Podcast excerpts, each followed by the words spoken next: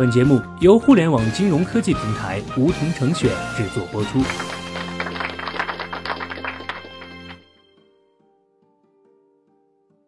收听梧桐电台，掌握理财要领。现在注册并填写邀请码一二三四，还可免费获得一万元体验金哦。在日本，有一位十分知名的占卜师，从自己长久的占卜经验中，发现许多人遭遇不幸，老是归罪于运气不佳，但其实都是自己主观想法上的弱点导致的。只有放下主观想法，了解自己，改变心态，才可以让你所有现在的不幸都会变成幸福的起点。除了感情和工作，金钱运是大家非常关注的一点。不管是哀怨自己没钱，或是羡慕别人的生活，其实都是在不了解自己的情况下，以世俗的眼光来看自己，就只看见差异，于是总感觉不幸，自哀自怜。那些金钱运不幸的人，很多都是有相似的四种想法，而正是这些想法限制了他们的金钱运，让自己一辈子都不可能变有钱。这四种想法是什么呢？本期小学弟先和大家分享前两种想法。第一种想法，我没有富爸爸，也没有财运。这样想法的人往往会这样觉得：自己从小家里就没钱，也没钱让自己上好学校，学历不好就很难进一流公司，所以工作后薪水很少，只够勉强生活。虽然他们也会一直想要赚更多钱，但总是苦于没有门路，甚至认为自己天生就没有财运。其实他们不知道，自己没钱的根源是你现在完全被“如果有钱就好了”和一切都是父母的错的主观想法所困住。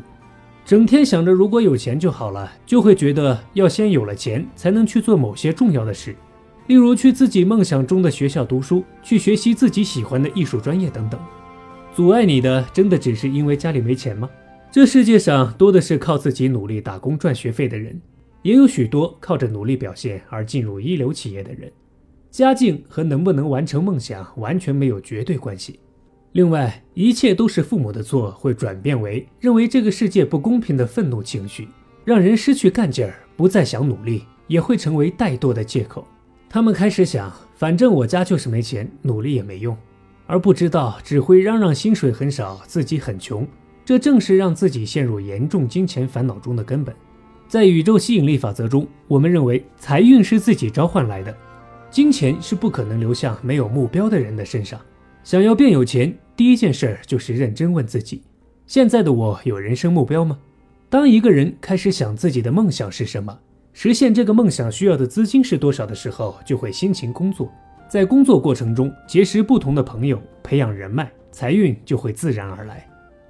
如果你还是不相信，可以试想一下。假设你最重要的人不动心脏手术就会死，但开刀必须要准备一百万，你觉得你还有时间每天抱怨自己天生就没有财运吗？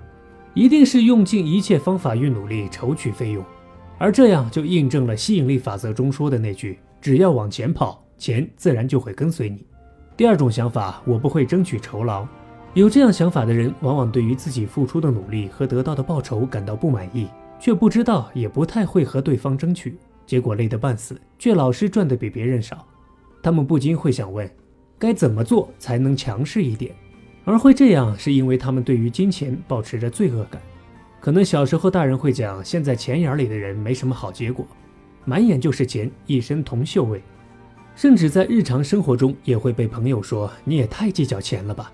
而这些都会让人在心底产生罪恶感。其实钱是我们的伙伴。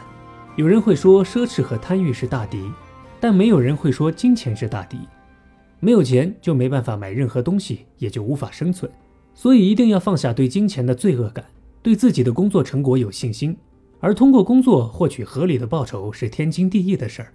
如果你对于积极争取心里还是有所障碍，那你该做的第一件事儿就是找出并拥有自己的核心目标，才能大方谈论金钱。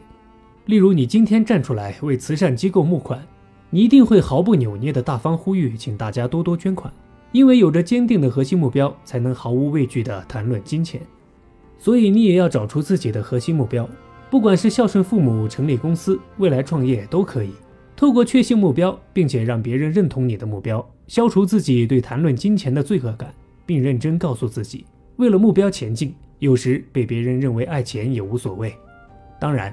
如果争取到理想酬劳，也别忘了要衷心感谢对方。总而言之，认为自己没有财运的人，其实根本不是没有财运，而是自己被自身的信念和观点所限。没钱的人大多都有相同的想法，而一旦有这样的想法，就很难变得有钱起来。在这期节目中，我们分享了其中的两种想法。第一种，认为自己家庭不富有，没有财运，但金钱只有自己付出之后才能到来，努力去追求自己的目标，工作去赚取费用，钱就自然会跟随你。第二种是不会为自己争取酬劳的人，他们往往对金钱有错误的观念，对金钱抱有罪恶感。有这样想法的人，首先要明白，靠自己的工作获取合理报酬是天经地义的事儿。而对于羞于开口的心态，可以采取的办法是找到自己的核心目标，为着目标去思考自己需要的钱，可以消除对谈论金钱的罪恶感。好了，本期节目就到这里。那么今天的梧桐电台，大家是否有所收获？加入梧桐交流投资理财的那些事儿，和我们一起边学边赚。各大应用市场搜索“梧桐成选”，均可下载 APP。别忘了填写邀请码一二三四，领取一万元理财本金。梧桐成选，诚诚恳恳做金融。